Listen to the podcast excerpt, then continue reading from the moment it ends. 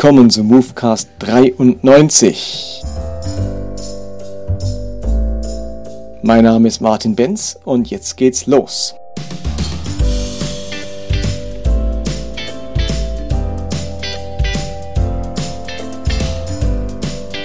Ich hatte letztes Mal schon angekündigt, dass es heute um Verschwörungstheorien geht. Vielleicht ergeht das euch momentan genauso, dass ihr auf verschiedenen Plattformen, auf YouTube oder auf Facebook oder auf anderen Kanälen, auf WhatsApp-Gruppen mitbekommt, wie sich Menschen äh, Verschwörungstheorien hingeben, wie sie Verschwörungstheorien entwickeln.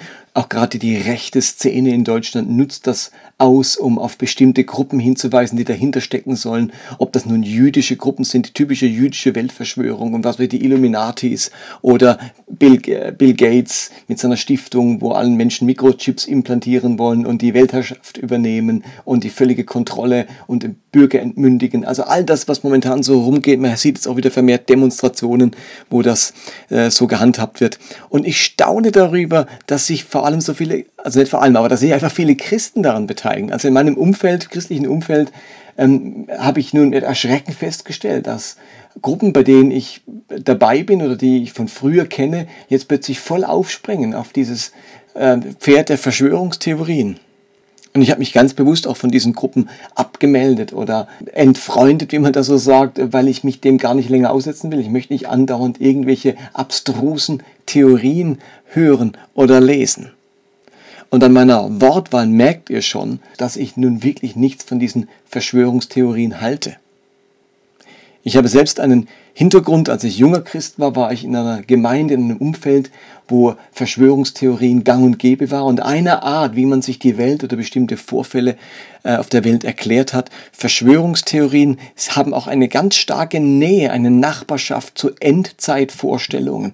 Also bestimmte Endzeitdeutungen und auch gewisse Literatur und Bücher, die so Endzeitszenarien schildern, haben auch etwas von solchen Verschwörungstheorien, von so einem Geheimwissen. Die ganze Welt rennt, rennt doof und dumm und unwissend in die Zukunft, aber wir wissen, was wirklich kommt. Wir haben die Geheimnisse entschlüsselt. Wir haben die Siegel geknackt. Wir wissen, was kommt. Wir wissen, wer der Antichrist ist. Wir wissen, was seine Methoden sind. Wir wissen, was alles dazugehört. Wir sind die Wissenden und das alle, alle anderen sind die Dummen. Das Bedürfnis, zu den Wissenden zu gehören, zu den Auserwählten, zu denen, die Ahnung haben und alle anderen sind ahnungslos. Das hat schon auch eine gewisse Genugtuung und man fühlt sich etwas Besonderes dabei. Also davor sind auch Christen nicht gefeit. Aber ich persönlich denke, dass Verschwörungstheorien und bestimmte Endzeitvorstellungen auch ganz viel mit unserem Gottesbild zu tun haben. Und ich möchte an dieser Stelle einfach nochmal ein Bekenntnis ablegen zu einem positiven Gottesbild und positiven Gottesverständnis. Also für mich stecken hinter diesen Verschwörungstheorien und hinter gewissen abstrusen Endzeitvorstellungen auch ein entsprechendes Gottesbild. Ist uns bewusst, dass unser Gottesbild immer Konsequenzen hat, dass es eng verknüpft ist mit zwei anderen Vorstellungen. Es hängen unser Gottesbild, unser Menschenbild und unser Weltbild ganz eng miteinander zusammen. Das eine führt zum anderen. Und wer solche Verschwörungstheorien hat, der hat auch ein ganz negatives Weltbild. Der sieht die Welt wirklich ganz stark als gefallene Schöpfung, als ein Ort, der gerichtet werden muss, der ganz unter der Herrschaft des Bösen steht. Da passen dann also alle theologischen Richtungen dazu, die sagen, die ganze Welt steht unter der Herrschaft Satans und ihm gehört eigentlich diese Welt und nun ist alles, was hier geschieht, eigentlich der Verdammnis unterworfen und Gott muss Gericht üben. Diese Welt geht zu Ende. Es ist eine schlechte, eine böse, eine verdorbene Welt, die immer droht, uns an anzustecken. Und wenn die Welt so böse gesehen wird, dann ist natürlich auch klar, dass der Mensch so gesehen wird. Auch das Menschenbild ist entsprechend negativ. Dann ist der Mensch vor allem der Sünder, der vor allem zum Bösen neigt, der total anfällig ist, in dem nichts Gutes wohnt und der eigentlich unfähig ist, irgendetwas Gutes zu tun. Und ohne Gott und ohne Bekehrung ist nichts Gutes möglich auf der Welt. Und selbst wenn das gut aussieht, ist es eigentlich nur Tarnung, ist es nur Verführung, der Engel des Lichts. Und in Wirklichkeit ist ist da nur Böses dahinter. Also es entsprechend ein negatives Menschenbild. Und am Anfang des Ganzen steht eben auch ein sehr negatives Gottesbild. Da ist Gott eben der strafende Gott, der richtende Gott, der eigentlich nur darauf wartet, einen Schlussstrich zu ziehen unter diese böse Menschheit und unter diese böse Welt. Und eigentlich läuft alles auf das Verderben zu, auf den Abgrund zu. Und da ist klar, Gericht ist Urteil, ist Verurteilung, ist Verdammnis. Das ist alles dem Teufel und der Hölle äh, vorbereitet. Und da ist ein Gott, dessen Gnade eben am Ende nur für ganz wenige von Bedeutung ist, aber sein Gericht und sein Zorn und seine Strafe über der Mehrheit der Welt und der Menschen bleibt. Es ist ein ganz negatives Gottesbild, das zu einem negativen Menschenbild führt und zu einem negativen Weltbild. Und in dieser Suppe, in diesem Umfeld, in diesem Biotop gedeihen natürlich Verschwörungstheorien umso besser und treiben ihre Blüten. Ich habe mich in den vergangenen Jahren total verabschiedet von diesem negativen Gottesbild, von diesem negativen Menschenbild und von diesem negativen Weltbild. Und wer meine Movecasts verfolgt, der spürt etwas davon, dass ich von einem zutiefst positiven Gottesbild ausgehe. Die Beschäftigung mit Jesus Christus, mit seiner Person und seiner Persönlichkeit in den Evangelien im Neuen Testament hat bei mir dazu geführt, dass ich bei einem ganz positiven Gottesbild gelandet bin. Für mich ist und bleibt Jesus die vollkommene Offenbarung von Gottes Wesen und Charakter. Wer Jesus sieht, der sieht den Vater. Gott ist nie anders, als er sich in Jesus gezeigt hat. Und Jesus offenbart einen Gott der Güte, der zu den Ausgestoßenen, zu den Sündern geht, der seine Gegenwart dorthin bringt, wo andere sich abwenden.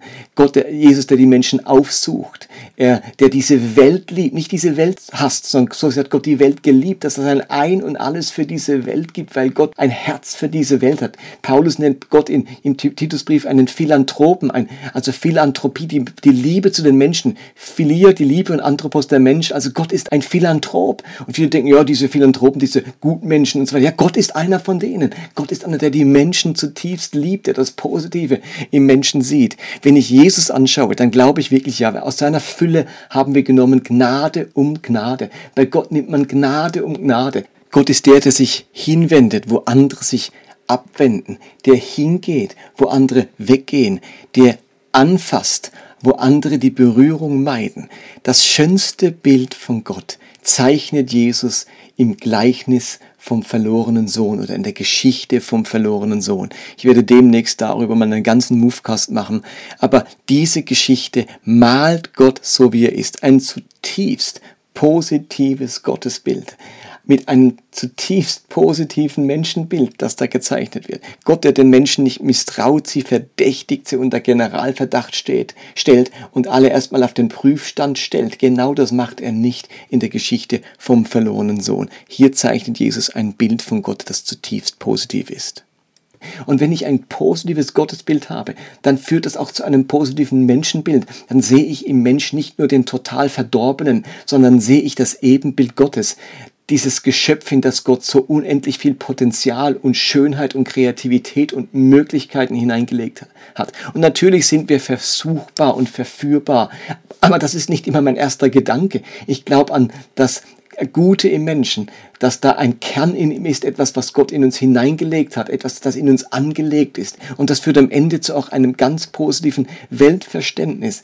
Ich halte die Welt nicht für die nur verdorbene Welt, wo alles nur auf das Böse rausläuft. Ich habe es auch nicht nötig, mich dauernd über irgendwelche Dinge aufzuregen. Also ich habe so in meinem Umfeld Leute, die, die, die, für die ist Google nur böse und will alle nur ausspionieren. Und, und Amazon ist nur böse und die wollen alle nur in die Pfanne hauen und Gewinn scheffeln und die haben null Interesse Interesse am Menschen. Und natürlich sind das Aspekte, aber ich merke, ich habe in mir nicht den Reflex, immer nur diese Aspekte zu sehen, immer gleich zu misstrauen, hinter jeder Firma und hinter jeder Neuerung immer gleich was zu wittern und Verdacht zu schöpfen. Ich gehe da erstmal positiv heran und überlege mir, was für ein Segen ist das auch. Und da hat es überall Gefahren und überall gibt es natürlich auch Möglichkeiten zum Missbrauch. Aber zunächst einmal gehe ich davon aus, dass Gott positiv denkt, dass er für uns ist. Und ich gehe davon aus, dass der Mensch in sich ganz viel von Gott Gutes angelegt hat und Potenzial hat und dass in dieser Welt, in dieser Schöpfung ganz vieles ist, das kreativ ist und das zu preisen ist und wo wir dankbar dafür sein können.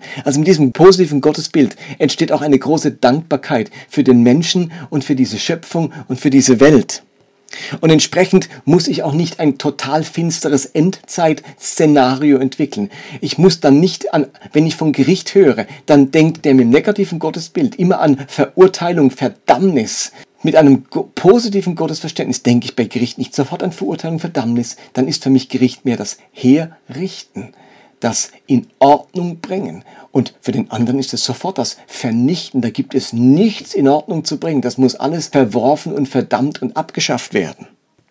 Für mich offenbaren diese Verschwörungstheorien ein negatives Gottesbild aus dem alles andere Negative resultiert und dahinter steckt natürlich auch ein entsprechendes Bibelverständnis. Also ein negatives Gottesbild führt auch zu einem entsprechenden Bibelverständnis. Ja, da liest man die Bibel auch mit einer bestimmten Brille, die eben vor allem das Negative sieht. Und jetzt könnte man mir vorwerfen, ja gut, das hast du aber auch. Ähm, du hast ja auch ein, eine Brille auf sozusagen, äh, ein, ein, eine bestimmte Brille, mit der du die Bibel liest. Und sage ich, ja stimmt, jeder hat eine Brille. Es gibt gar niemanden, der keine Brille hat in seinem Bibelverständnis. Aber ich bin bin so dankbar für meine positive Brille. Das macht nämlich mein ganzes Leben positiv. Das ermutigt mich, ich bin ein zutiefst ermutigter und optimistischer Mensch, weil ich von einem positiven Gottesbild ausgehe. Und dann muss ich keine Verschwörungstheorien äh, zusammenschustern, sondern habe eine positive Erwartung an die Zukunft. Gefährlich wird es nur, wenn Leute behaupten, dass sie die Einzigen sind ohne Brille oder dass ihre Brille nur Fensterglas drin hat ähm, und sie sehen alles messerscharf, genauso wie es ist und ihr habt alle eine verfärbte Brille auf, wo ihr nur Ausschnitte seht. Das Problem ist, wir sehen alle nur Ausschnitte. Paulus sagt zu Recht in 1. Korinther 13, Vers 12, jetzt sehen wir wie in einem blank polierten Stück Metall nur rätselhafte Umrisse, dann aber werden wir alles direkt zu Gesicht bekommen. Jetzt erkenne ich nur Teile des Ganzen, dann werde ich alles erkennen, wie auch ich völlig erkannt worden bin. Also eben, lasst uns doch zugeben, dass wir alle nur ein Teil des Ganzen sehen, nur rätselhafte Umrisse. Und wenn jemand von sich behauptet, ich sehe das ganze Bild, ich sehe alles, ich sehe mehr so scharf, so wie ich es sehe, ist es richtig, ist es schon mal sehr, sehr verdächtig. Wenn wir schon Teile des Ganzen sehen, dann habe ich mich entschieden, auf Jesus zu schauen und von dort her habe ich den Segen eines positiven Gottesbildes für mich entdeckt. Es führt mich zu einem positiven Menschenbild und zu einem positiven Weltverständnis. Ich möchte trotzdem nicht naiv sein oder blind oder ein Dummkopf sein, aber dieses positive Lebensverständnis, das halte ich für einen ganz großen Segen für das eigene Leben, für die Begegnung mit anderen Menschen und dieser Welt und für den Umgang mit all dem, was auf uns einstürmt in diesem Leben. Und darum von mir ein klares Nein zu Verschwörungstheorien und ein klares Ja zum Segen eines positiven Gottesbildes. Und das war Movecast für heute. Vielen Dank fürs Dabeisein. Gerne könnt ihr diese Episode und diesen Podcast teilen mit euren Freunden. Ich würde mich freuen, ihr macht andere darauf aufmerksam. Und ich verweise nochmal auf mein Anliegen in eigener Sache, das ich in Movecast 90 erläutert habe. Ich sammle gerade ein wenig Geld, um eine eigene Webseite mit eigener Domain für Movecast zu erstellen.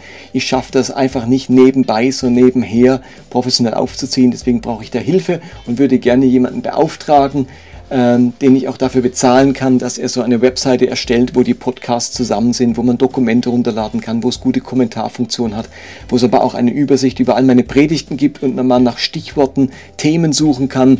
Äh, da steckt noch ganz viel Potenzial drin. Und wenn ihr euch beteiligen möchtet, dann kann man das über PayPal tun indem man einfach spendet auf die E-Mail-Adresse movecast.gmx.de movecast.gmx.de. Bei PayPal ist das meine Adresse und darauf kann man dann auch etwas beitragen. Vielen Dank für eure Unterstützung. Bleibt gesund und bleibt gesegnet. Macht's gut. Bye bye.